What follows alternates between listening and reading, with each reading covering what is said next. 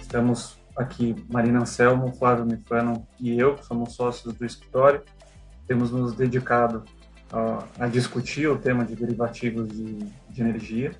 É, e, em particular, estamos recebendo hoje, com muita alegria, a Ana Beatriz Matos, superintendente de novos negócios da B3, que, mais do que ninguém, vai ser um, um, um, um agente essencial é, justamente no desenvolvimento desse mercado de derivativos.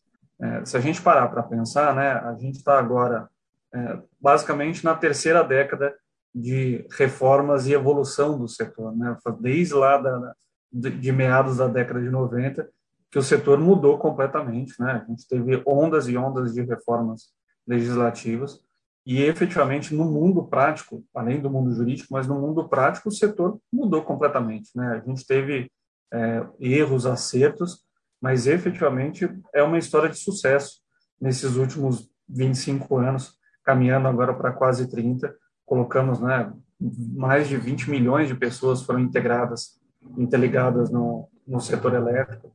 O setor se pulverizou, né, quando antes a gente tinha uma concentração de geração em, em determinados agentes, agora a gente tem um, um setor completamente diversificado em termos de agente, de nacionalidade dos agentes até, a gente estava discutindo isso ontem com mais um, um agente estrangeiro, possível investidor que está chegando agora no, no país. Temos companhias de todos os, to, todos os países do mundo é, atuando no setor. É, e, em particular, né, além, claro, de toda a, a, universalização que foi feita no segmento da distribuição, da interligação aí do, pelo sistema de transmissão do, das regiões do país que não estavam interligadas até pouco, poucos anos atrás. Né? É, em, e, e, obviamente, da diversificação da geração, em termos de fonte também, que mudou completamente, né? o que possivelmente vai nos, nos salvar, se tudo der certo aqui do racionamento nesse ano, vai ser justamente a diversificação que a gente teve desde lá do, de 2000, 2001, e lá atrás a gente não tinha sequer as termoelétricas. Agora, as termo, além das termoelétricas, temos todas as renováveis também para nos ajudar. Mas, em particular, no setor elétrico, é, um segmento se desenvolveu muito, né? e especialmente nos últimos cinco anos, acho que para, falando algo natural para todos que estão aqui, o setor do mercado livre, o setor de comercialização, efetivamente desabrochou e decolou nos últimos, no, nos últimos anos. Né? Nos últimos cinco anos, a gente teve o mercado aí, é, triplicando de tamanho, passamos agora de 11 mil agentes, 11.545 para ser exato aqui, nesse último julho, é, e com o giro de, de, de, operações entre o volume transacionado né, e o volume efetivamente consumido, por volta ali de quatro, entre quatro e cinco vezes né, o volume da energia produzida. E isso são dados, né? Não, não tem a gente se preocupa tanto em, na discussão do que é verdade do, do, que não é verdade hoje. Esses são dados que estão lá, a CCE publica, apura e publica todo mês. São, são dados e são sinais de como esse mercado de comercialização ele é saudável. Claro, a gente tem uma discussão grande hoje sobre a segurança do mercado, evolução que ainda precisa ser feita é, para evitar alguma exposição sistêmica dos agentes, mas não há dúvida de que o mercado ele é uma realidade hoje, né? Ele é um, um, um mercado líquido, grande, importante e que era o ponto em que a gente ia chegar. É, estamos, acho que, num momento de evolução, mais um momento de, de evolução do mercado, né? De tempos em tempos, é, isso acontece de forma mais acelerada e nossa visão, é, não sei se otimista ou não, é que isso está para acontecer de novo nesse nesse momento, né? Claro que não temos dúvidas que no setor elétrico as estrelas são os engenheiros, são que vão lá e efetivamente constroem, né? São os investidores que se arriscam, conseguem realizar, organizar as captações, colocar, assumir o risco e tirar do chão os projetos cada vez mais impressionantes, né, onshore, offshore, mas de vez em quando a parte jurídica é, também consegue dar uma, uma contribuição, né? A parte jurídica financeira consegue dar uma contribuição para esse salto, né?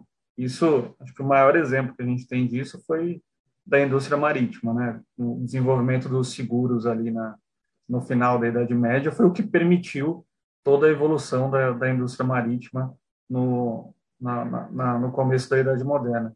É, e foi algo hoje tão simples, né? Mas foi efetivamente uma figura é, jurídica ali por trás, um, um, uma instituição do seguro que permitiu isso. É, e por que, que eu estou fazendo esse paralelo? Porque justamente o tema de derivativo é, de energia me lembra toda vez que a gente vai discutir sobre ele, eu, eu me lembro disso, eu me lembro do seguro, porque ele pode ser foi algo que o mercado se desenvolveu, né, especialmente até 2015, sem, sem a figura dele. Aí a, Ana vai falar até melhor do que ninguém aqui. A partir de 2015 a gente já tem, né, a, a figura do derivativo de energia. Ele já é uma realidade, já existe. A gente já tem operações sendo feitas. Mas ele é um momento que, a nosso ver, ele tem um potencial para efetivamente mudar a cara do mercado e ter uma utilização muito maior do que ele teve até aqui, né? Daquela, daquele índice de quatro vezes ali de rotação que eu mencionei, se a gente tem isso, né? E olha que ele está no, no, nível baixo, né? Ele já chegou a ser maior, né? Se a gente tem isso, é que claramente o mercado hoje ele tem uma mistura de agentes que precisam efetivamente do elétron, né? Estão preocupados ali com, com os contratos no mundo físico é, e agentes que estão ali justamente fazendo a comercialização de energia pura e simples. E aí, nessa comercialização de energia pura e simples, um segmento importante dele e de mais simplificado pode caminhar para pro, os derivativos. Né? Acho que a visão geral que a gente tem é, é essa. E aí, só comentando da parte, dois comentáriozinhos sobre a parte jurídica e, e já vou passar aqui para a Ana para a Manini e para o Flávio, é, acho que dois pontos são, são importantes da gente comentar. O primeiro é sobre os próprios contratos de compra e venda de energia que a gente se acostumou a ver e todas as empresas fazerem hoje ah, aos milhares, né? É, existe dentro deles uma discussão que ainda não fica muito clara para todos os, os agentes, e a gente vira e mexe se depara com eles, que é a natureza do contrato de compra e venda de energia. Os contratos de compra e venda de energia no Brasil, eles sempre tiveram uma natureza, obviamente, compra e venda, mas com características muito próximas de contratos financeiros. Né? A gente chega até, em alguns momentos, a discutir se, da forma como eles estão hoje, mesmo registrados na CCE, se eles não seriam, claramente, já não seriam contratos financeiros. Né? É, na prática, o que, que isso significa? É, por um lado, quando os agentes vão lá e celebram um contrato e colocam no seu contrato que, olha, esse contrato não importa da onde está vindo a geração daqueles determinados. Eu sou um produtor independente, né? vou fazer uma venda de energia. Na hora que a gente coloca no contrato que, olha, a, a venda vai ser feita independentemente do, do nível de geração realizada e independentemente do consumo efetivo do consumidor. Então, podemos vender aqui 10 megas médios, o consumidor efetivamente consumiu 5 naquele mês, a venda continua sendo de 10, a gente está trazendo para os contratos características financeiras. A gente está desconectando esses contratos do mundo físico. É, e isso é importante, em particular também para casos é, de força maior. Então, a aplicação, um contrato feito nesses moldes, que é tão comum hoje, né, da gente separar é, o mundo físico ali, a, a, geração e o consumo físico do contrato, é, efetivamente, no, em um contrato como esse, é, as hipóteses de caso fortuito de força maior elas seriam muito restritas. Né? Se não importa a geração, não importa o que acontecer aqui. Se tiver um terremoto, um vendaval, isso não deveria afetar a obrigação de entrega de energia. Mesma coisa com o consumidor. Toda crise econômica, a gente tem alguns consumidores que tentam trazer né, para os contratos é, a hipótese de, de, de onerosidade excessiva, de teoria da imprevisão, e esse tipo de aplicação é, a não ser que esteja muito claramente previsto no contrato, não, não vai se aplicar. Porque justamente na medida em que é feito o contrato, ele é para estabilizar é, a, a, relação para os dois lados. É, e esse tipo de situação justamente já traz para os contratos, como eu mencionei, características de contrato financeiros. Bom, se a gente já está assim, né, se todos já estão acostumados assim, aí a pergunta que fica é justamente o por que não migrar de uma vez né, para um, um, contrato puramente financeiro e aí com características é, é, que a gente vai mencionar hoje, né, de, de registro diferente, um contrato, um derivativo. Uma outra discussão é o segundo ponto que eu ia mencionar. A nosso ver, o, os contratos derivativos de energia, eles saem debaixo né, da jurisdição aqui da competência da ANEL e CCE e vão para a competência efetivamente das instituições do mercado financeiro, né, Banco Central, CVM, é, por isso também os ambientes que, que, que, vão ser transacionados, né. Eles têm ali como ativo subjacente o preço da energia, mas eles são puramente financeiros. E a gente não precisa ter, né, antes de, de, de mais nada, né, até dando essa, essa uma opinião aqui, particularmente não vejo problema nenhum em a gente ter essa separação. A gente possivelmente vai ter agentes atuando nos dois mercados ao mesmo tempo, como já temos hoje, mas a gente não precisa ter um órgão apenas supervisionando todo tipo de, de operação. Né? Efetivamente, no fim do dia, vai ser um risco ali do agente. O agente que tiver um bom crédito, boas práticas, vai atuar bem no mercado físico, vai atuar bem no mercado financeiro. A gente não precisa ter algum tipo aqui de bloqueio, né, de controle, para ter certeza que alguém que está em um não está fazendo uma exposição maior em, em outro. Os dois podem caminhar ali paralelos. Mas sem, sem me alongar ainda mais do que já, já me alonguei até aqui, queria justamente passar para a, a, palavra aqui para Ana, é, para a gente pensar em conjunto né, em que situações o, o, esse tipo de, de instrumento contratual de operação pode ser utilizado. É, bom, de novo, muito obrigada né, por me convidar. É um prazer estar aqui discutindo os derivativos de energia. É, como você, aliás, muito obrigado pela introdução, é, Fabiano. Mas, assim, só fazendo alguns pontos, né? Acho que é, o porquê a gente não tem mais contratos de derivativos, né? O que, que a gente precisa fazer para destravar. Eu acho que esse é um exemplo do que a gente é, a gente, B3, entende que é necessário fazer, que é discutir mais sobre o assunto e dar mais esse conforto aos agentes de mercado. Né? Esse tipo de negociação, esse tipo de contrato, apesar né, de, como você disse, ele está disponível para o mercado desde 2015, então, desde 2015 é possível registrar contratos derivativos de energia elétrica é, na B3, em 2015 na CETIP, né, depois da fusão agora na B3, é, e ter aí contratos setipados, né, que é o que o mercado normalmente fala, é, o que a gente percebe é que a dinâmica dessa negociação, registro, liquidação, ela ainda é estranha para muitos agentes, né? Então, como tudo acontece, não é, é de conhecimento geral. E aí, um, um, hoje eu vou falar um pouco aqui mais do mão na massa mesmo, e vou deixar aí para o time né, para o Flávio, para a Marina e para o Fabiano irem me interrompendo e fazendo né, colocações relacionadas né, às características do contrato, enfim, outras coisas mais é, é, jurídicas aí, né, o ambiente onde isso está e tudo mais, e vou falar mais aqui é, do, do, dia a dia ali da operação, efetivamente, para que a gente consiga desfazer algum, algumas dessas dúvidas. Bom, então, assim, desde 2015, né, que a gente tem disponível esse registro, é, a gente tem três, tem quatro tipos de, de contratos, né? É, que a gente, que quando você for fazer o registro, a gente vai te perguntar onde eles se encaixam. É, que tem mais, tem menos a ver com o contrato em si, né, juridicamente falando, e mais a ver com a operação. E aí o que a gente chama, que os contratos que a gente tem, né, é o termo, opção e swap. Esses são os contratos mais, são as operações mais padrões que a gente tem no mercado né? Então, o termo é o quanto você vai pagar nessa energia no futuro para tentar é, se livrar aí da oscilação do preço da energia. O swap já é mais conhecido né, do mercado aqui, que é, por exemplo, o swap de submercado. Né? Então, você negociar essa, essa troca, né? Você vende, produz um lugar, vende em outro, coisas desse tipo, ou próximas a isso. E aí a gente tem a opção que te dá a opcionalidade de comprar ou vender, né, é, mediante algumas características ali também negociadas.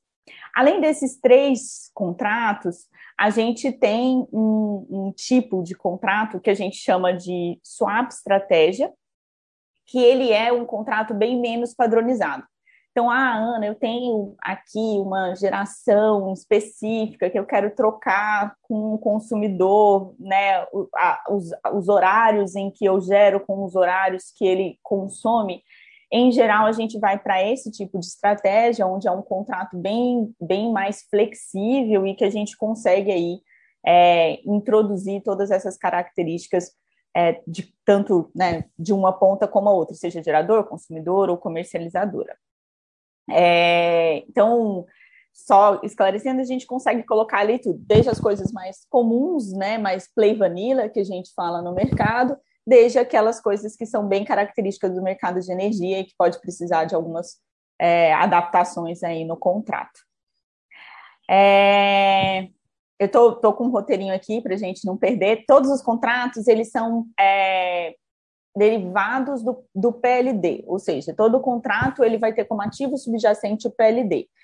E tem uma motivação para isso, tá? Que é, é por causa do, da regulação da CVM a, a, e do Banco Central, a gente só pode fazer contratos que são derivados de ativos, né, ou de informações que são públicas e que são e que são é, publicadas frequentemente, né? Então, que tem essa, essa frequência de publicação. Então, por isso, todos os contratos de energia elétrica estão baseados aí na curva do PLD. Vamos para o mão na massa agora, como que acontece, né? Eu vou usar uma operação aqui é, de exemplo, é, que é uma operação de hedge, que o, né, o, uma, vou dar o exemplo do gerador, o gerador ele quer proteger o valor da geração dele de variações futuras do PLD. Quando o gerador, vamos, um gerador solar que vende energia é, para um consumidor, ele gera mais no meio do dia. Né? A, a, ele tem mais energia sendo gerada no meio do dia do que nas pontas, né, início e final desse dia. Então, ele está exposto positivamente no meio do dia, ou seja, ele corre o risco ali de gerar mais do que o contrato dele no meio do dia, e ele está exposto negativamente no início e no final do dia. Então, ele gera, pode gerar ali menos é, do que ele contratou. Então, uma variação de preço positiva no meio do dia é benéfica para ele, porque ele né, vende mais, e, e é pior para ele, né, é prejudicial para ele no início e no final do dia, onde ele teria que pagar essa quantidade que ele não está gerando. Se esse gerador ele quer ter mais controle é, em relação à receita dele, né, o quanto ele vai conseguir é, vender isso, tanto no, no, momento de pico como não, no, no, momento mais baixo aí da geração dele, ele pode registrar um derivativo contra um, comércio, contra um consumidor, por exemplo, ou uma comercializadora, vou usar o consumidor aqui só para a gente é, fechar o, o, exemplo, no qual, a partir de um determinado valor de, de PLD, os benefícios e prejuízos decorrente dessa oscilação do PLD é repassado para o consumidor. Né? Então, assim, ah, eu vou vender a tanto, depois disso, eu não importa mais quanto que é né, esse preço vá, eu vou vender nesse mesmo valor. E aí você tem esse, é, essa, essa, esse fechamento ali de qual é a variação que ele vai ter. Então, ele vai ganhar mais ou menos o mesmo, o mesmo tanto, né? E aí ele negocia tudo isso com o consumidor, né, no nosso exemplo. Então, ele negocia essas variações, o quanto de prejuízo pode ir para um lado ou para o outro, ou de benefício, né, de receita pode ir para um lado ou para o outro. Ele negocia tudo isso com o consumidor e ele tem que, então, é, registrar esse contrato derivativo por, por observação é, regulatória da CVM, todo contrato financeiro derivativo tem que ser é, é, registrado, ele não pode né, só ser assinado e engavetado, então ele precisa ser registrado. E aí a pergunta que fica é como registrar. Né? É, a primeira coisa que a gente vai falar é sempre do CGD. E aí eu acho que né, depois é, o, o, os advogados né, podem falar sobre o CGD. A B3 não vai olhar se você tem ou não tem um CGD, ela não vai ler o seu CGD e ela não vai te pedir o CGD. Mas a gente sempre fala da importância de se ter o CGD, né? Esses contratos são contratos bilaterais, o risco é bilateral. A B3 não é contraparte desse desse contrato. Então, é importante que você negocie com a sua contraparte quais são os termos dessa, dessa relação, né? Como que você vai lidar caso aconteça uma coisa ou outra, tá tudo nesse CGD. Tá? Então, a gente sempre fala isso, a gente não pede, não lê, mas é importante ter é, essa, esse contrato. Então, você fez o contrato, é, que é boa prática, e você tem os parâmetros do negócio. Como que você vai registrar esse negócio? Bom, é, os dois agentes que negociaram esse contrato, eles podem, eles se cadastram como participante B3. Tá, então eu sou uma, uma geradora, eu vou entrar em contato com a B3 e vou me cadastrar como participante B3 com direito a acesso, é, com direito de acesso ao sistema de registro. Então, primeira coisa que você faz é você ter essa credencial, digamos assim, para acessar o sistema e registrar o seu contrato. Esse cadastro é um cadastro simplificado, você vai entrar em contato com a B3, pode entrar até em contato com a própria área de energia, você vai enviar alguns documentos, é, eles vão ser verificados em termos de né, direitos societários e tudo mais, e você, depois de tudo verificado, você recebe uma senha, um usuário uma senha para acessar o sistema. E com, essa, com esse usuário e senha, os agentes vão entrar no sistema, vão preencher os parâmetros do contrato que eles negociaram, né? Então, ah, eu negociei um termo com vencimento daqui seis meses, com PLD a 200 reais, é, contra essa outra pessoa. E aí você coloca os termos lá e clique em registrar. Bom, contrato registrado, ele está valendo é, já dentro do sistema B3 e a CVM já está podendo né, reconhecer esse contrato. Uma vez que o contrato estiver registrado, no vencimento do contrato, a B3 calcula o ajuste. Né? O, o que, que é o ajuste? É o quanto um lado tem que pagar para o outro. Então, a B3 vai calcular o valor devido desse contrato e quem né, é, é de direito de receber esse valor. Então, a B3 vai mandar uma mensagem para esses agentes, tipo, ó, o seu contrato vence amanhã, é, ou venceu ontem, né? Esse time depende aí do contrato, mas o seu contrato vence tal dia, a apuração né, do ajuste é de um milhão de reais de, do gerador para o consumidor. E aí, é, depois que você recebe isso, os agentes vão fora do sistema B3, então eles fazem esse pagamento via TED, via PIX, enfim, né, da forma como tiver aí acordado, e aí eles fazem o pagamento e avisa a B3, o pagamento aconteceu, contrato encerrado. É, toda essa liquidação sempre vai acontecer assim, tá? Então, é, seja contratos que têm ajustes mensais, né? Ah, o meu contrato ele é de cinco anos, mas todo mês tem um ajuste. Esse ajuste também é feito fora do sistema B3, via é, sistema de pagamentos, né? Aí a combinar. Então, esse é o mais comum que a gente tem aí, o exemplo é, do que, que acontece, quem é responsável pelo quê. Então, os agentes são responsáveis pelo registro, a B3 é responsável pelo cálculo desse ajuste, envia as notificações, os agentes se pagam. Tá? É, é assim que, que funciona. Tem algumas variações disso, onde entra um banco e uma corretora, é, que eu explico para vocês daqui a pouquinho. Aí, assim, você é um gerador e você não quer ter acesso a esse sistema, é um, né, um trabalho a mais você ter que ir ali no sistema, colocar os parâmetros, dependendo do tipo de contrato, você vai ter que, né, se você está negociando é, um contrato que vai ter ajustes mensais, dependendo da sua carga, então todo mês você vai ter que ir lá colocar essa carga, enfim. Não quero ter esse trabalho, Ana, eu quero é, ter uma corretora que vai fazer isso por mim como que isso acontece, né? É, você vai ser cliente de uma corretora, você vai negociar esse contrato e vai falar para sua corretora com quem você está negociando esse contrato e vai dar para ela esse direito, né, dela registrar em seu nome. Então, seja uma corretora ou seja um banco, tá? É, ambos fazem esse tipo de serviço, eles vão registrar para você. É, e aí tem algumas variações aqui, eu vou dividir é, em, em, em, duas partes, tá? O que vai mudar necessariamente é a partir, de, qual vai ser o ambiente que você vai receber as notificações e o, o, o sistema onde acontece a liquidação, tá? Mas vou, vou, dividir em duas coisas, né? Esse contrato, ele pode ser negociado com uma instituição financeira, ou seja, a sua contraparte é uma instituição financeira, então, ah, eu tenho um banco aqui que quer fazer, né, ser parte desse contrato e ser head.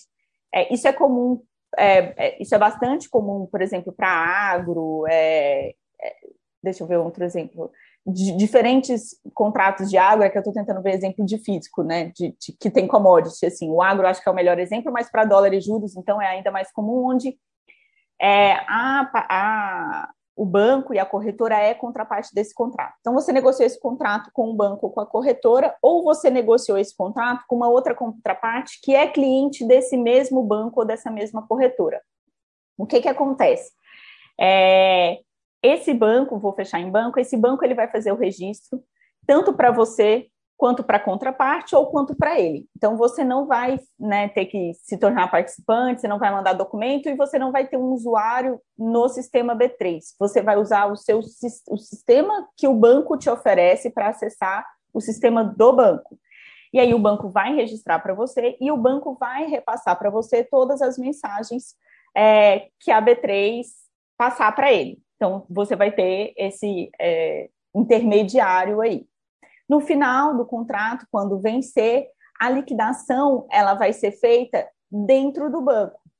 Então, assim, se tanto você quanto a sua contraparte é cliente desse banco ou é esse banco, essa liquidação vai acontecer ali, o próprio banco vai fazer essas transferências, porque lá né, na cozinha ele está ligado na B3. Então, ele passa essas transferências para a B3. Tá? Existe uma variação disso que, ah, Ana, mas a minha contraparte é cliente de outro banco né? Tipo, eu estou no banco A e o, o minha contraparte está no banco B. O que, que acontece? Acontece basicamente do mesmo jeito. O banco A vai fazer o registro por você, o banco B vai fazer o registro pela sua contraparte. Vocês vão ser avisados pelos sistemas dos bancos, então cada banco vai avisar o seu cliente, e a liquidação vai acontecer via sistema B3, só que não na sua conta, na conta do banco. Então, o, se você tem que pagar, o banco A vai passar esse dinheiro para a B3 e a B3 vai passar, repassar esse dinheiro para o banco B. E aí os bancos, então, têm o dever de depositar na sua conta esse dinheiro ou pedir né, que você deposite para que ele faça esse repasse. Tá? Então, essas são as possíveis variações que a gente tem. É, no fim do dia só varia mesmo o ambiente que você vai entrar, né? Ou você vai ter que entrar no ambiente B3 é, e atuar nisso, ou você entra no ambiente do seu banco, da sua instituição financeira que está registrando para você e você recebe essas, esses avisos B3 via banco. Então, assim, eu acho que é, essa é a dinâmica do dia a dia, né? O que, que a gente sempre fala, e aí eu já vou né, deixando aqui algumas, alguns pontos aí para o pessoal, é, a gente sempre fala muito de CGD, a gente sempre fala muito da diferença de tributação, tá? É, desses contratos, que eles não são no montante total, ele é na variação. Tem algumas coisinhas de RED aí, né? Que o pessoal sempre pergunta, a gente não, não, não sabe exatamente, né? Não tem esse conhecimento, então quando é RED. É, e, bom, acho que é isso por enquanto do que eu falei, que tem aqui essas diferencinhas é, que a gente sempre comenta e sempre surge uma pergunta ou outra, que eu acho que pode ser legal da gente conversar aqui.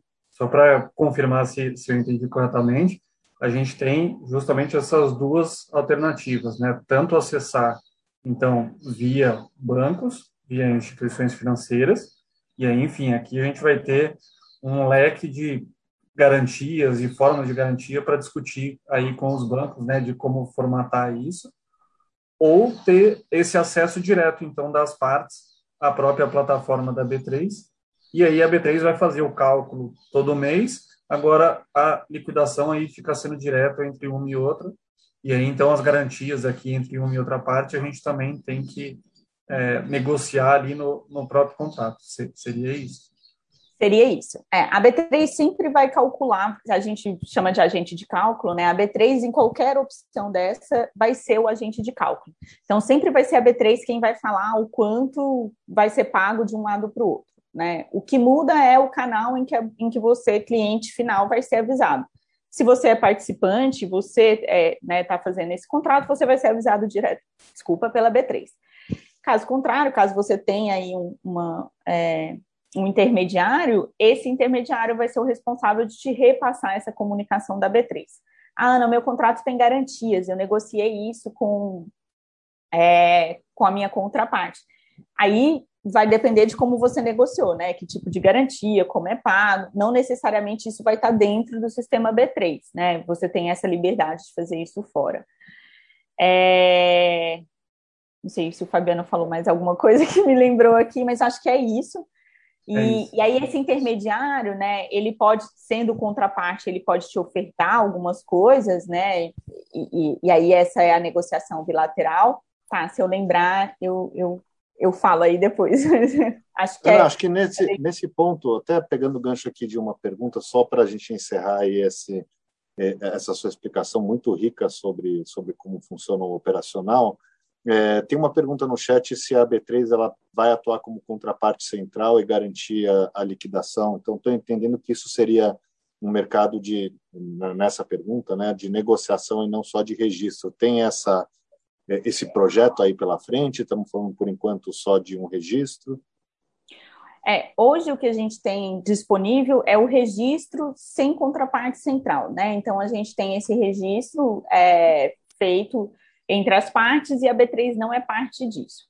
O que a gente tem disponível para outros contratos e que pode ser transferido, né, ou, ou replicado, digamos assim, para o contrato, os contratos de energia, é o que a gente chama tanto de, vou na ordem, a gente pode ter o que é o, as garantias sendo depositadas na B3, então você fala assim, ah, eu quero que né, esse contrato vai ter um, um X de garantia que caso alguém dê default, eles são pagos né, para a contraparte. É, e essa garantia pode ser depositada na B3, de forma que a gente né, faz o, o, o compromisso de que esse dinheiro vai. Tudo, né? Isso, então a gente, esse dinheiro fica na B3 e uma vez que alguém fale, ah, defotei, a gente mesmo transfere esse dinheiro, né? Então não, não depende de uma ação do agente em si. A gente tem também os para outros contratos, né? Tudo isso eu estou falando são a gente não, não tem ainda para energia, mas que é fácil de transmutar, tá? Depende muito da demanda aí dos agentes do mercado. É, o contrato de balcão, que é esse bilateral, com CCP. Tá, então, assim, a, vai ser um contrato mais flexível, não vai ser um contrato padronizado, como é o caso dos listados, mas a Câmara, né, a AB3, vai ser contraparte desse contrato. Então, se alguém defotar, é a AB3 quem paga. É, o, que vai, o que acontece é que nesses contratos, os agentes precisam deixar uma margem na B3. Então, a gente vai calcular aí um, né, uma margem, seria tipo um consignado, digamos assim, que o que deixa, eles deixam na B3 caso aconteça alguma coisa a gente faz a, a, a gente paga, uma parte a gente vai usar desse, dessa margem, né, desse valor que foi depositado em margem, outro vai ser é, caixa B3 mesmo, né? A gente tem um caixa exclusivo para isso. É, e mais no futuro a gente entende, a gente quer ter o que seria a clearing, né? Que são contratos super padronizados, aí igual a gente tem futuro de DI, futuro de, de dólar, né? Futuro de soja onde os contratos são padronizados, você vai e compra, você nem sabe de quem você está comprando ou para quem você está vendendo, e a B3 se compromete a honrar com esse contrato. Então, essas são variações que a gente tem onde as garantias elas estão mais. onde o contrato está mais seguro, as garantias estão mais visíveis, digamos assim, né? Então a gente tem essas variações do, do mais seguro para do menos seguro para o mais seguro, né? Pensando assim em termos de que a B3 é contraparte. Dois deles já é, é em ambiente de balcão e a gente conseguiria disponibilizar com mais facilidade. E o terceiro, que seria né, ter contratos listados, aí a gente precisa de algumas é, adequações ainda é, relacionadas até à curva de preço e tudo mais, para que a gente disponibilize. É, voltando só um pouco, o banco, né, se você tem um, um, um intermediário, ele vai te ajudar a fazer essa operação tá, a desenhar essa operação. Então, em geral, o que a gente vê é que ele chega para o banco né, e fala assim: ah, eu tenho essa geração é, com esse, esse risco e eu quero é, não ter esse risco, né? Ou eu quero determinar uma faixa para esse risco. O banco te ajuda a fazer isso.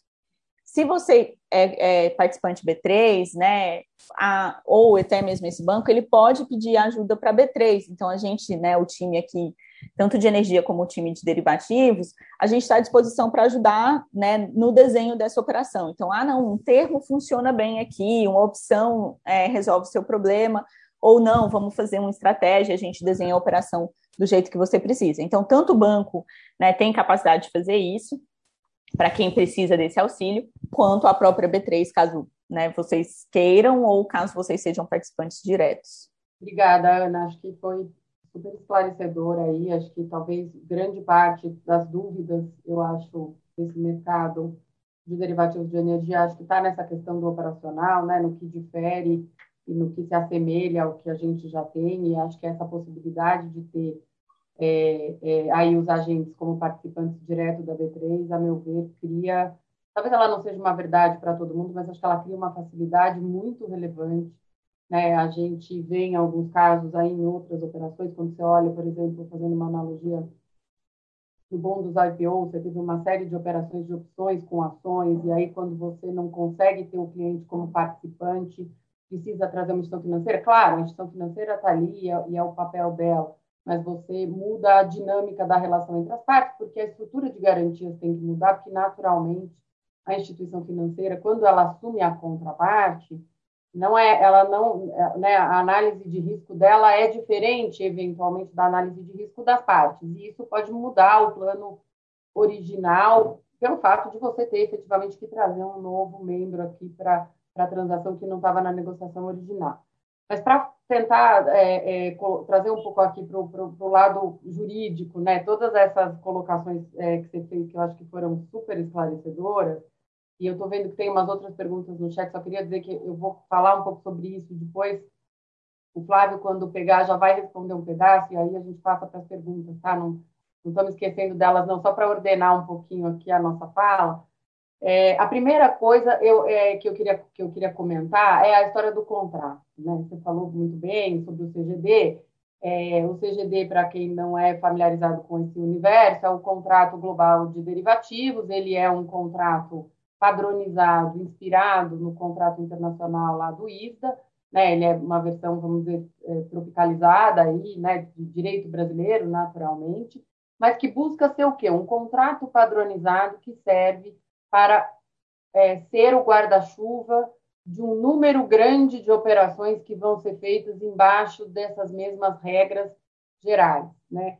Por isso mesmo, o CGD é um contrato bastante geral, né? E ele tem duas coisas é, que o acompanham sempre quando a gente vai falar de operação de derivativo. O CGD é um contrato padrão, então ele vai ter cláusulas padrão como quem são as partes, vai falar lá um pouco sobre declarações de garantias, vai falar sobre hipótese de vencimento antecipado, vai explicar como é que é o fechamento da operação, como é que eu é, é, confirmo, a partir de quando eu considero que a operação está confirmada, se vai ter garantia ou não vai, ele, ele, vai pelo menos fazer uma referência a um outro instrumento, eventualmente, é, que vai regular a garantia, e o CGD ele tem um apêndice. O que, é o apêndice ao CGD?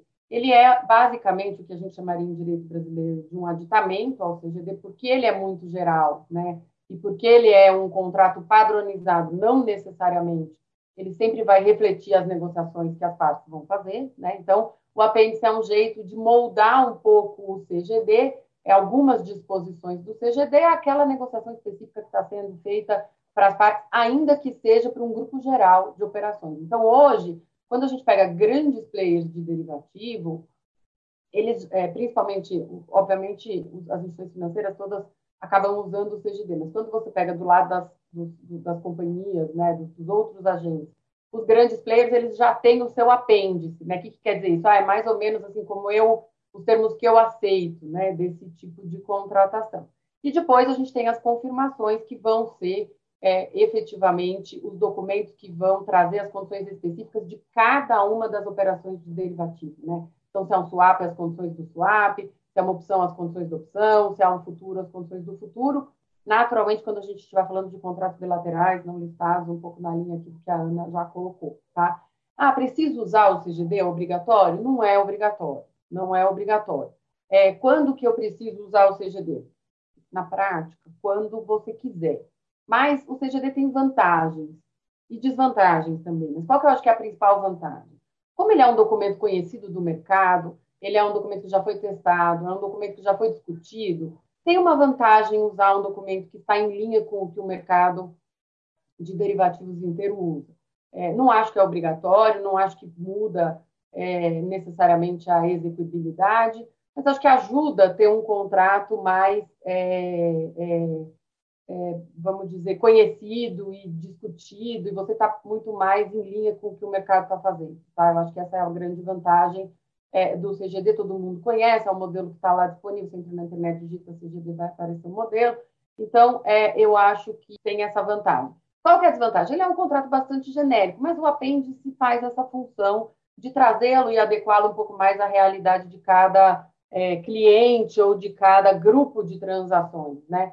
Tem uma pergunta aqui no chat sobre a necessidade de ter um apêndice do CGD específico para derivativos de energia. Eu acho que não necessariamente, mas eu acho que você pode querer ter sim, porque talvez vai haver eventos de vencimento antecipado e questões específicas do mercado de energia que precisariam estar refletidos como eventos de vencimento antecipado ou como regras, parâmetros, parâmetros não, porque os parâmetros normalmente vão estar na confirmação, mas como esse tipo de regra que pode fazer sentido. Então, eu poderia até pegar o apêndice, para quem, por exemplo, já tem um apêndice padrão, e falar, olha, se for um derivativo de energia, vão valer essas regras aqui em adição àquelas.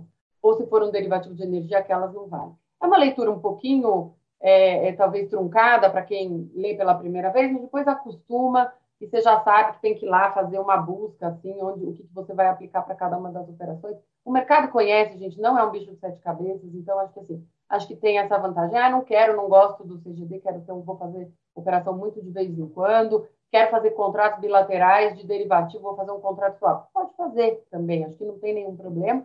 O contrato precisa ter lá os requisitos juridicamente para ser válido e depois vai ser, é, vai ser registrado. É importante, naturalmente, ter todas as previsões necessárias né, para um momento como é, a Ana Beatriz falou. Esse é um contrato que ele tem que regular tudo que as partes querem que seja regulado. Então, é isso que a gente precisa ter em mente como na prática, como qualquer outro contrato, né, gente? Mas, assim, só para a gente lembrar que não é o fato de estar registrando na B3 se for um derivativo de balcão, né, é, que, que eu estou criando alguma coisa, alguma regra diferente ali. Eu preciso ter um contrato bastante é, abrangente do ponto de vista de regular o que as partes querem, né? Então, inadimplemento precisa estar regulado, penalidade precisa estar regulado, garantia precisa estar regulado, exceto se eu for usar, por exemplo, o CCP, como é, a Anaí bem colocou. Então, do ponto de vista de contrato, acho que é isso. Acho que não é obrigatório ter um CGD, mas eu acho que o mercado conhece, acho que tem vantagens.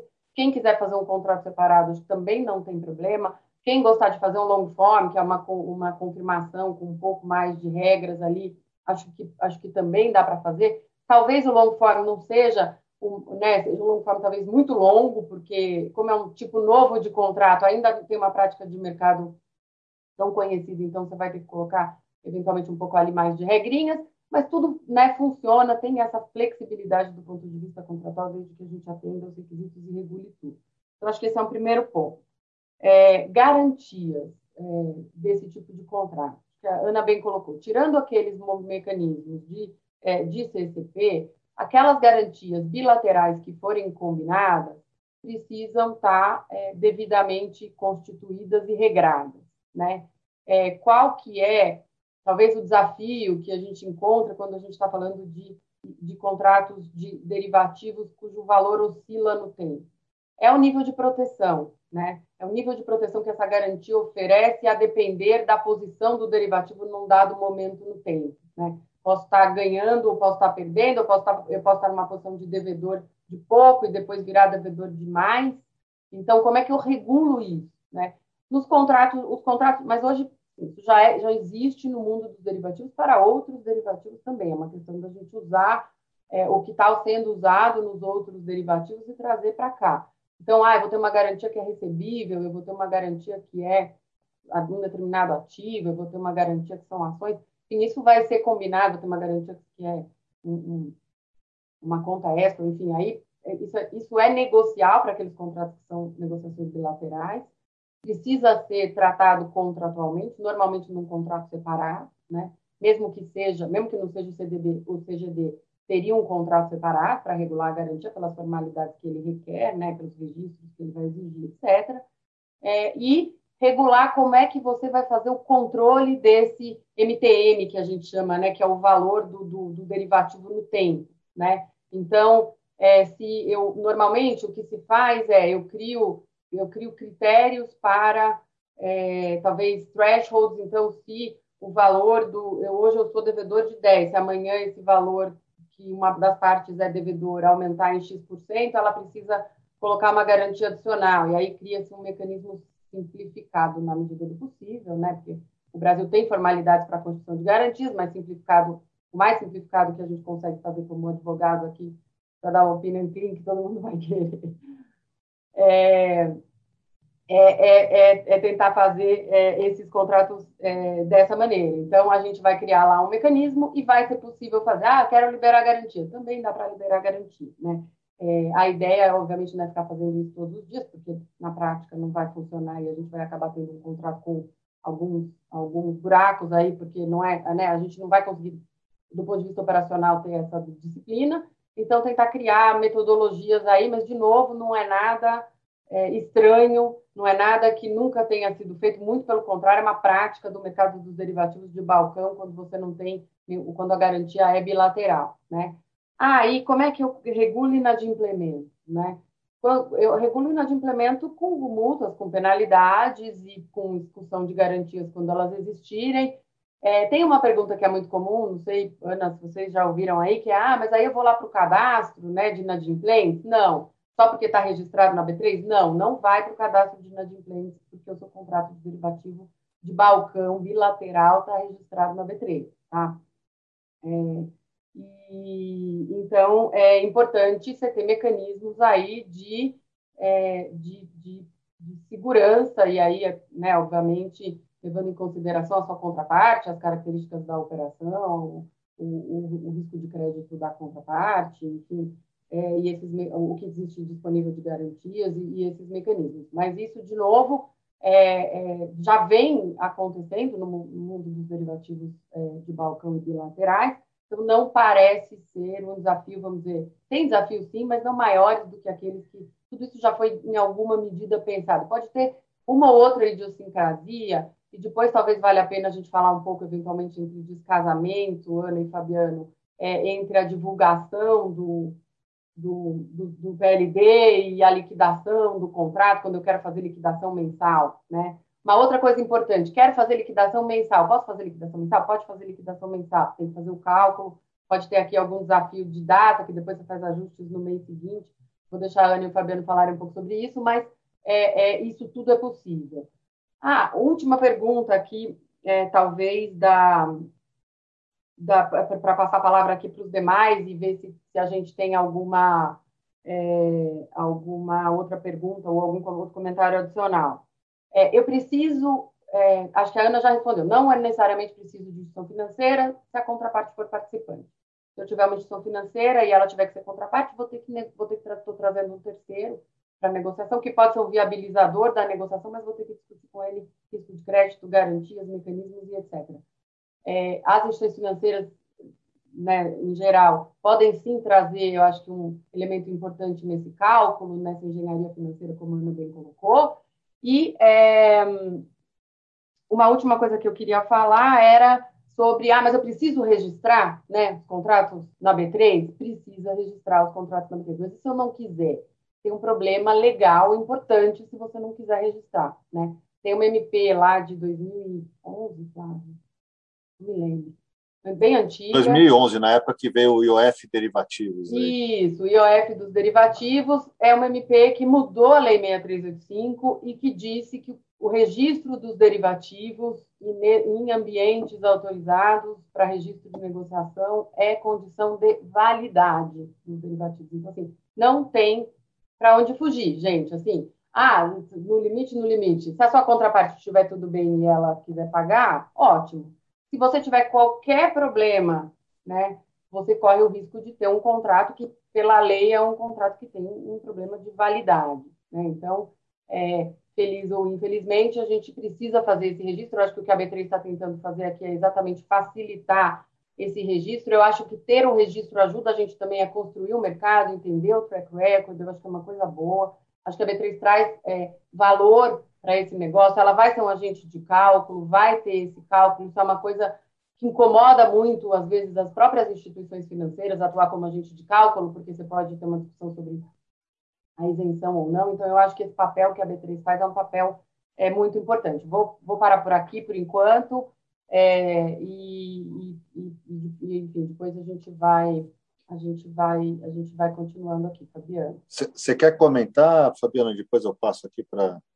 É, eu queria fazer só um, comentário rápido e, e, justamente passar aí para a nossa parte especial aqui da, da tributação. É só porque tem um. Ah, primeiro, né? Vão ser dois, mais rápidos.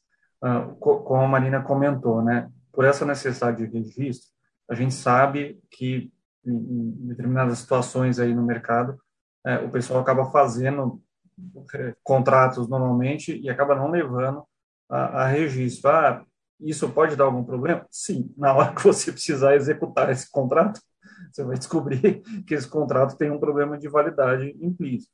Então, não tem como fazer um, um derivativo justamente sem cumprir o requisito legal, né? Então, esse resumo desse ponto.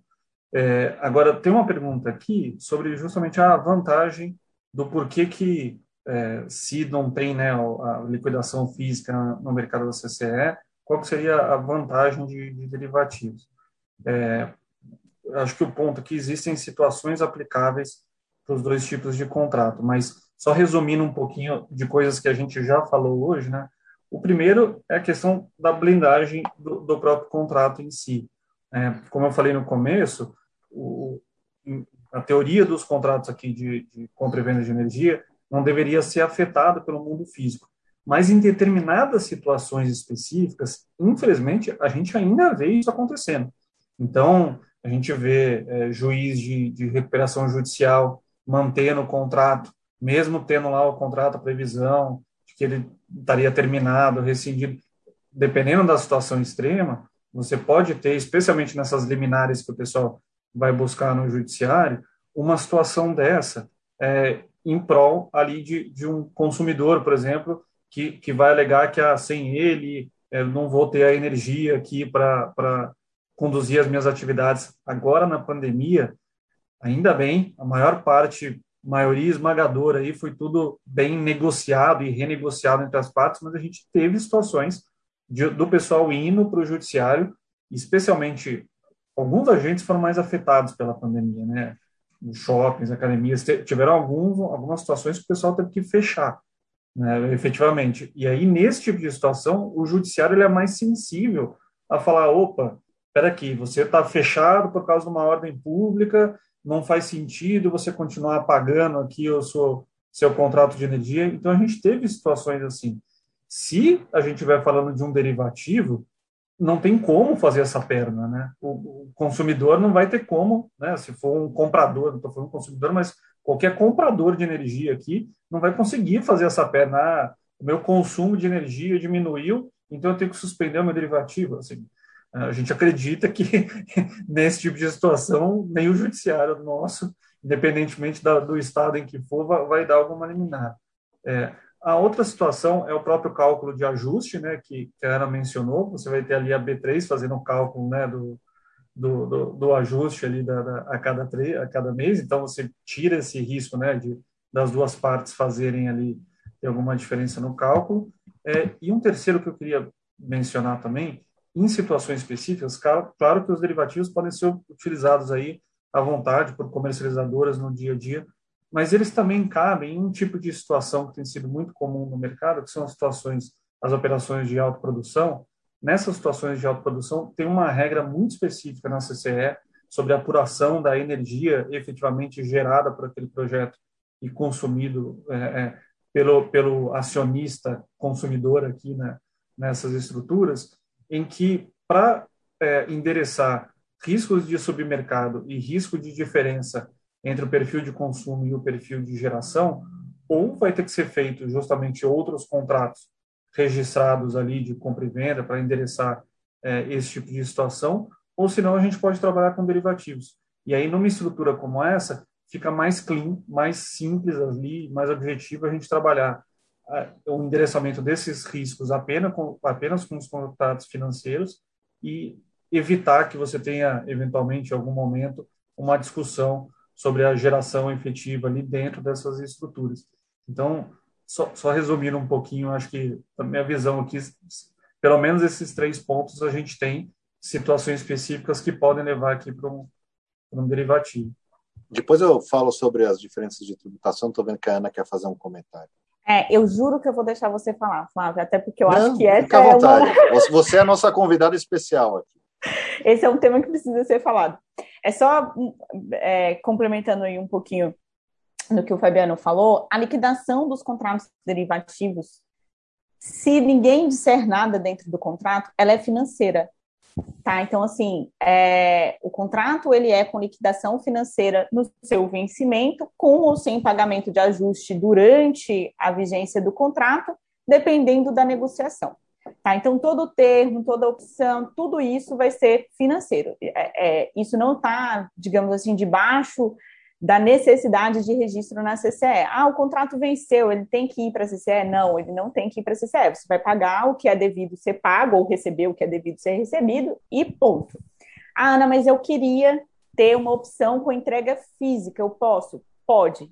Mas aí você vai ter que negociar esse contrato em específico, onde, a depender de algo, você tem a opcionalidade de registrar em favor né, ou contra, enfim, em relação à sua contraparte, um contrato lá na CCE.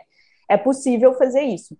Mas aí a gente está dentro daqueles contratos bem mais específicos e flexíveis. Se você não disser né, claramente que você quer essa opcionalidade de entregar o contrato né, registrado na CCE, essa liquidação ela é financeira, tá? Ela não entra aí no, nesse conjunto, né, da ANEL, na, na, na CCE, registros físicos, nada disso, tá? Só para fechar aí. Flávio.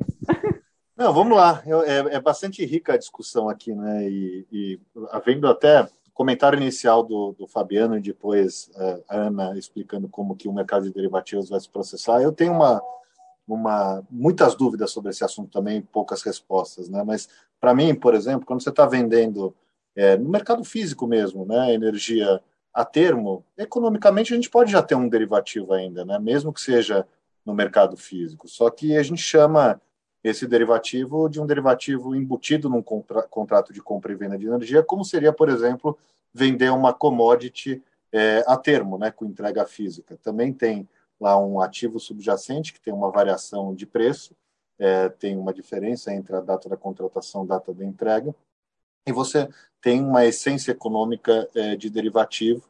É, a contabilidade deveria capturar sempre a essência econômica, né? Nosso padrão contábil aí, FRS, que está muito mais é, é, afeto à substância econômica do que forma jurídica das transações, né? Mas o fato é que toda vez que a gente tem é, um mercado físico, é, a visão, pelo menos, do escritório é que a gente consegue sustentar que ainda que a natureza econômica seja de derivativo, juridicamente a gente tem é, compra e venda de mercadoria, compra e venda de energia, no caso específico aqui. E aí eu não precisaria, né, Marina, é, registrar é, na B3 um contrato físico para ele ter validade jurídica, ainda que a essência econômica possa é, ser de um derivativo. E do ponto de vista fiscal, a gente tem diferenças também, né? é, o, o, mercado físico é um mercado de compra e venda de mercadoria que vai ter lá sua tributação, vai ter tributação de ICMS, vai ter os seus reconhecimentos aí é, é, contábeis e fiscais e a apuração de imposto de renda, contribuição social sobre o lucro, PIS, COFINS, relacionado é, a uma transação com mercadoria. Né? No mercado sintético, né, quando a gente compra ou vende uma exposição sintética à energia e não efetivamente a energia, a gente tem um outro regramento. Né? Que regramento é esse? É, olhando primeiro do lado corporativo, né, de tributação corporativa, a gente vai ter uma, uma regra geral que vai dizer assim, todo, toda operação de renda variável, incluindo as operações é, é, no mercado de liquidação futura, né, as operações com derivativos, são tributadas né, quando, quando uh, a companhia aí que contratou o derivativo tiver na ponta ganhadora do derivativo, então é, se eu realizei ali um ganho, tenho que tributar. É, e se eu tive uma perda na transação, em princípio, essa perda é indedutível do lucro real. Vai ter lá uma discussão que dá para deduzir para fins de contribuição social sobre o lucro, mas para lucro real seria indedutível, exceto se a gente tiver uma operação é, para fins de hedge, né? se a finalidade da operação for hedge. Se eu não estiver especulando no mercado é, é, sintético de energia e sim redeando uma posição física que eu possa ter, é, eu consigo é, ter uma neutralidade né, para fins de imposto de renda é, entre os ganhos que eu possa ter é, na operação com o derivativo é, e as perdas que eu tenho no ativo subjacente, objeto de hedge, né, ou vice-versa. Né? Então, a gente consegue ter um cenário é, mais neutro aí em termos de tributação corporativa, incluindo é, o PiscoFins, né, com algumas discussões mais específicas relacionadas ao PiscoFins. Sem dúvida nenhuma, no mercado sintético não vou é, cogitar em incidência de ICMS, né, não estou vendendo efetivamente mercadoria nenhuma, estou fazendo é, uma operação é, no mercado financeiro. E aí, é, entendi, entendi aqui da Ana que hoje os derivativos que a gente tem é, são de quatro tipos diferentes, né? É, as operações a termos, as opções, os swaps e os swaps estratégias. A gente pode ter diferença também em relação é, não só ao reconhecimento contábil e fiscal de cada uma dessas operações, como também a incidência ou não de tributos na fonte, né? O IR fonte é, no, nas operações com swap, né, eu tenho, se eu tiver companhia na ponta ganhadora é, do derivativo, é, aquele aquele rendimento que vai ser pago lá na liquidação, ele é sujeito a um IR fonte, que vai ser uma antecipação do tributo que eu devo, né? Então tem lá aquela tabelinha que é regressiva conforme o prazo da operação, né? Começa em 22,5 e acaba em 15 depois de dois anos. Esse é um tributo de fonte que eu compenso com o tributo devido no balanço. Ah, mas e se eu não tiver lucro, né? Se eu estou é, ganhando no derivativo e aí estou perdendo na, na operação objeto de hedge, não tenho lucro ali é, para ser tributado, o que, que eu faço com esse R-fonte? Vai ter que usar como um crédito fiscal, né? Tem um descasamento mesmo, até é super injusto ter IR-fonte, na minha visão, em operações de hedge, mas esse, isso não é uma particularidade é, do, do mercado de energia é uma, é, é uma questão que afeta todo tipo de, de hedge feito por meio de swap. É, os termos e opções é, não estão sujeitos a, ao IR-fonte, então, eventualmente, podem ser é, é, interessantes também por conta dessa desnecessidade de ter o IR-fonte. Se a companhia estiver na ponta perdedora, obviamente, pagando o, o, o ajuste do derivativo para a instituição financeira não tem R-fonte, porque os bancos, as instituições financeiras estão desoneradas de tributação de R-fonte nessas operações. E aí tem um outro ponto né, que diz respeito a que momento a gente é, é, aplica a tributação, né, é, apropriação fiscal. No, no, contábil, a gente vai marcar tudo a valor de mercado, né, então vou acompanhando a oscilação é, de preço no dia a dia é, e registrando lá na minha contabilidade ganhos ou perdas decorrentes desse MTM, né, da avaliação ao valor justo. E eu posso estar com, se eu tiver é, na posição ganhadora, eu vou estar com esse ativo, eu, com, essa, com essa posição contabilizada como um ativo no meu balanço. Se eu tiver na posição perdedora, eu vou ter contabilizado um passivo na minha na minha contabilidade. Mas a regra fiscal diz o quê? É, com, com, é, já desde algum tempo, né? é, é, nas para as operações das não financeiras, né, você tributa as operações de mercado de liquidação futura na sua liquidação e não no reconhecimento contábil. É, apareceu aí depois de uma reforma que a gente teve na legislação fiscal em 2015 um novo regime, né, em que a gente precisa controlar esses ganhos e perdas é, de valor justo das posições em subcontas específicas para permitir que esse diferimento seja feito e para resguardar a dedutibilidade da perda lá na frente se a gente tiver uma operação de hedge, mas a gente carrega a posição até a sua liquidação e na liquidação se dá é, o efeito fiscal, seja de tributar o ganho ou, ou de deduzir a perda. Então a gente consegue pelo menos é, não ter que ficar incluindo na nossa apuração fiscal no mês a mês essas operações. Então, bem diferente nesse aspecto, né? Essa, é, nós tivemos essa pergunta aqui que eu acho que o Fabiano é, e a Ana já endereçaram aí no campo contratual barra regulatório, né, é, da diferença entre o mercado físico e o mercado é, sintético, o mercado de derivativos. É, do lado fiscal muda bastante. Né? A gente tem um novo conjunto de regras, uma necessidade de controles específicos e, eventualmente, podemos ter aí é, até um, benefício né, em relação ao mercado físico. Se eu estou simplesmente tomando aquela posição para me redear, talvez não faça tanto sentido mesmo buscar esse hedge no mercado físico, quando a gente pode ter é, a operação aqui é, no mercado de derivativos, né, com todos os benefícios que todos já comentaram por aqui. Eu acho que um, um, um ponto interessante que é, vale a pena a gente comentar é, também ao, ao final, é justamente no, como você colocou, pegando o seu gancho, é, a utilização do derivativo como um hedge, né? É, a gente não precisa ter, especialmente hoje, que a gente tem grandes consumidores que já estavam no mercado livre, mas se desfazendo de alguns contratos, alguns contratos legados aí do, do sistema Eletrobras, eu acho que a gente vai ter, inclusive, uma mudança significativa é, no uso de contratos no mercado livre para a rede. Né? É, se, se vocês olharem é, na, na, própria CCE, o volume de contratos né, acima de, de 12 anos, ali, acima de 10, 12 anos, é, ele é uma minoria. Né? É uma característica normal do, do, do, de evolução aqui do nosso, do nosso mercado de energia.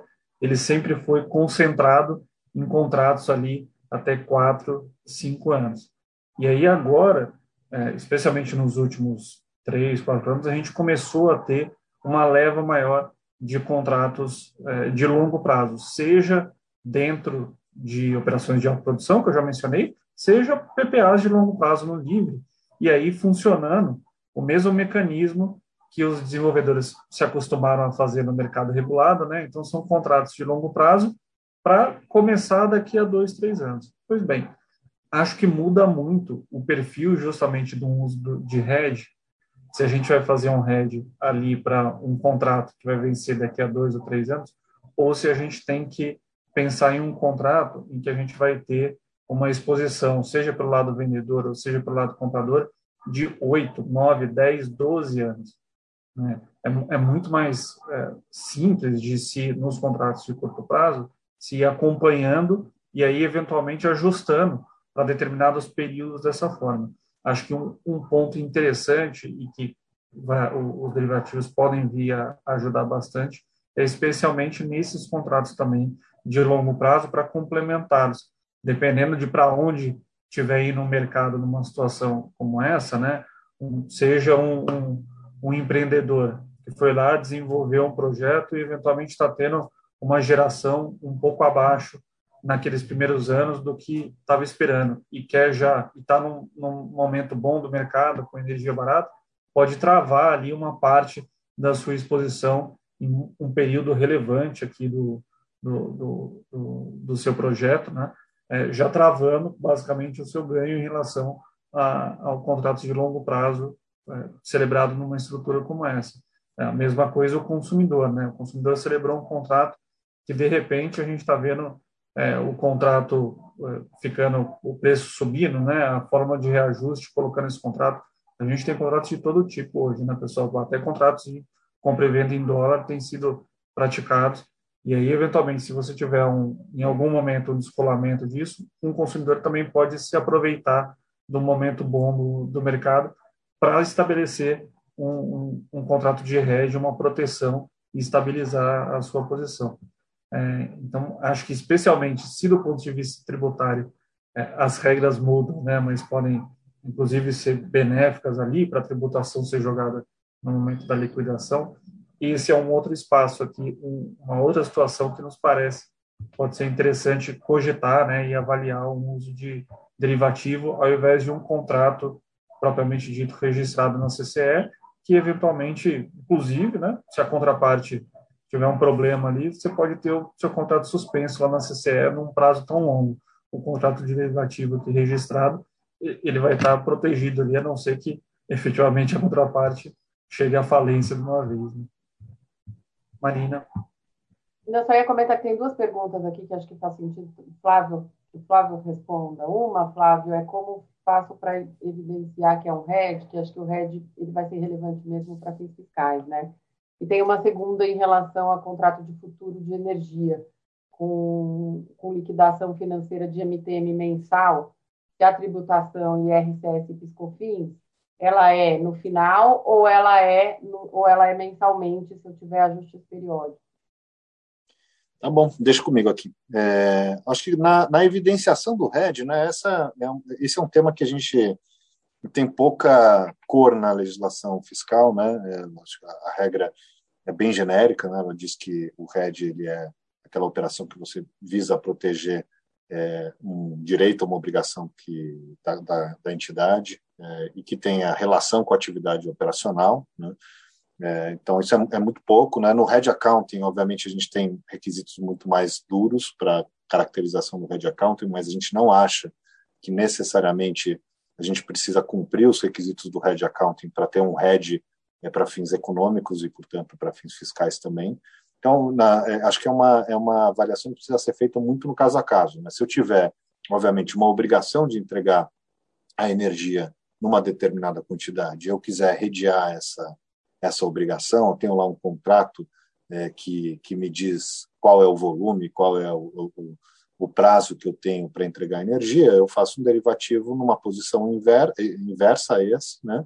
É, com valor nocional que seja compatível ao volume que está contratado, e aí eu consigo evidenciar contratualmente é, que o derivativo que eu estou fazendo é um hedge. Essa é a acepção mais simples. Ah, e se eu quiser fazer um hedge de é, operações que não estão necessariamente contratadas, né? uma projeção, um forecast, um fluxo de caixa, dá para fazer também. Acho que a gente precisa ter um cuidado de documentar é, o que, que, são as nossas projeções né? e por que, que a gente é, precisa daquela proteção. E eu acho que a gente consegue sim é, evidenciar aí a finalidade a finalidade de rede se a gente tiver é, um, um, histórico né, é, que a gente possa utilizar para basear essas nossas projeções. Mas não tem muito é, requisito específico na legislação fiscal além desses e, e não sei se em todo caso a gente consegue seguir o Red Accounting. Se a gente estiver seguindo o Red Accounting é mais simples porque ele é mais exigente que a regra fiscal para caracterização do Red. É, na história do, dos derivativos com ajuste diário ou periódico de posição, é, tem um dispositivo na lei fiscal que diz que essa, esses ajustes periódicos eles não implicam liquidação da posição. Né? Então, esse regime que, que veio aí com a lei 12973 em 2015, né, em que eu tenho é, que controlar as variações de valor justo em subconta e eu dou o efeito fiscal é, só no momento da liquidação, ele nesse regime veio um dispositivo específico para as operações no mercado de liquidação futura, dizendo que eu não considero a realização da posição o pagamento de ajustes periódicos. Tá? Então, a gente consegue continuar o, o, diferimento, o diferimento fiscal para né, dar o efeito lá no momento da encer, do encerramento da, da posição, tanto para IRCS como para PiscoFins. O PiscoFins, obviamente, vai ter uma discussão, se a gente conseguir caracterizar o RED, é, a gente afasta o PiscoFins e se a gente não conseguir caracterizar o RED, é, talvez a gente ainda tenha uma, uma tese de não incidência pelo fato de que as variações de valor justo são excluídas da base de cálculo do PiscoFins e no momento da liquidação de posição você não tem reconhecimento de receita adicional, né? A receita ela já foi reconhecida ao longo da operação, né? É, e diferentemente da legislação do imposto de renda e da contribuição social sobre o lucro, em que é, a legislação é expressa que você exclui da base a variação de valor justo para incluir na base no momento da liquidação, na, para o PIS/COFINS a legislação é silente. Então, talvez tenha, mesmo para os casos que a gente não consiga evidenciar o RED, tenha uma, uma tese para ser desenvolvida para o não recolhimento de PIS/COFINS.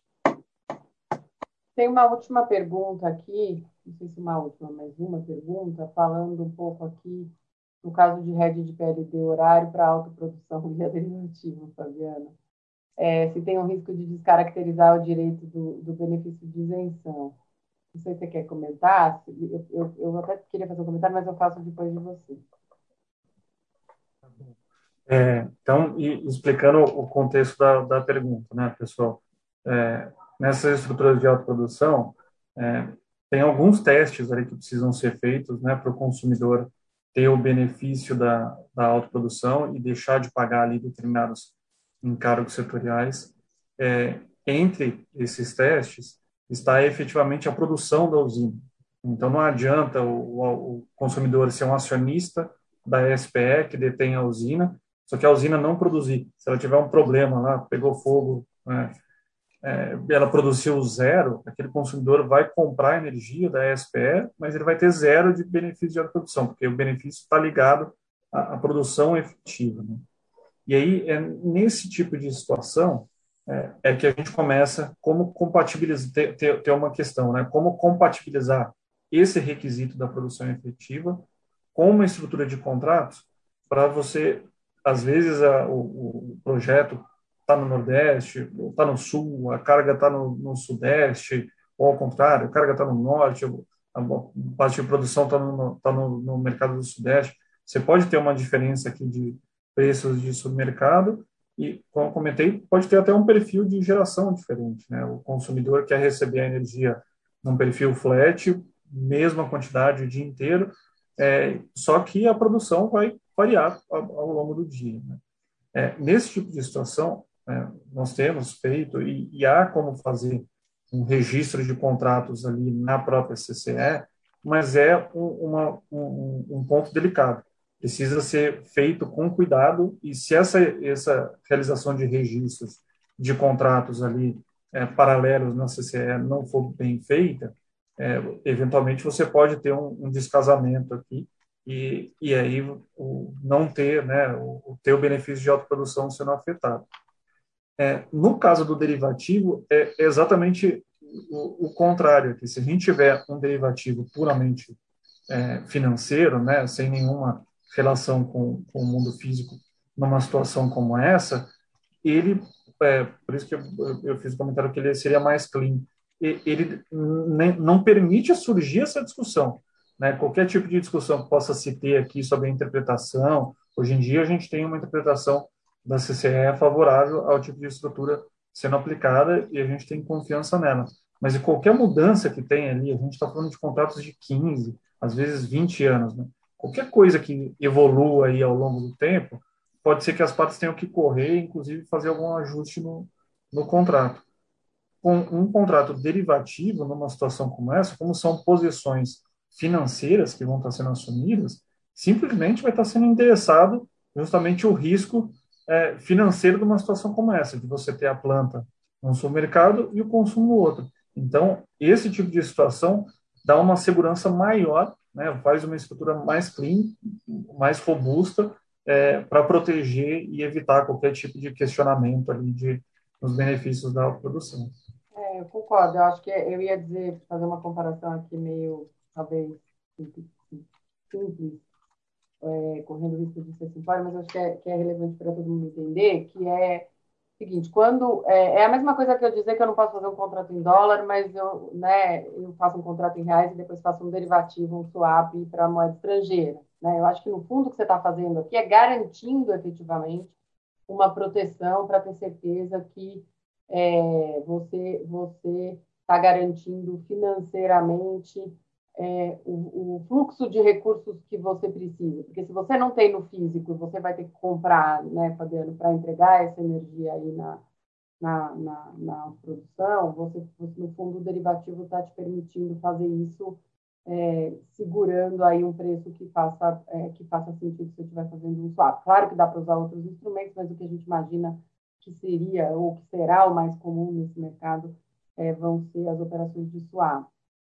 Acho que, por fim, tem um tema super polêmico e espinhoso que eu queria só tocar aqui, é, e eu acho que é um tema que ainda não está totalmente resolvido, que é essa questão de, ah, eu posso fazer né, derivativos de energia com contrapartes no exterior, né, e aí a gente vai cair numa discussão, que é uma discussão sempre difícil, de uma regra, né, Flávio? Flávio também já discutiu muito esse assunto, porque do ponto de vista fiscal tem uma discussão relevante, que é a regra do Banco Central, né, na verdade, regras do Conselho Monetário Nacional, falando um pouco sobre como se contrata derivativos no exterior, é, demandando que as contrapartes sejam bolsas de valores ou instituições financeiras, e lendo ali a regra, que é uma regra relativamente antiga, até, né, uma regra de 2005, que teve poucos ajustes depois, depois da sua edição, é, a gente vê que não seria muito trivial encaixar ali energia. Acho até que pode ser que esse, essa demanda eventualmente um dia venha, mas acho que por enquanto esse ainda é um desafio que a gente tem aqui nesse, nesse setor, tanto do ponto de vista cambial, né? lembrando que essa norma, essa resolução é uma resolução que fala das transferências para o exterior, então é, tem uma discussão cambial, mas acho que você vai ter depois uma discussão importante fiscal que vai derivar dessa ao se contratar uma operação como essa, mesmo que você diga, ah, não, tá bom, mas eu não vou transferir dinheiro, né?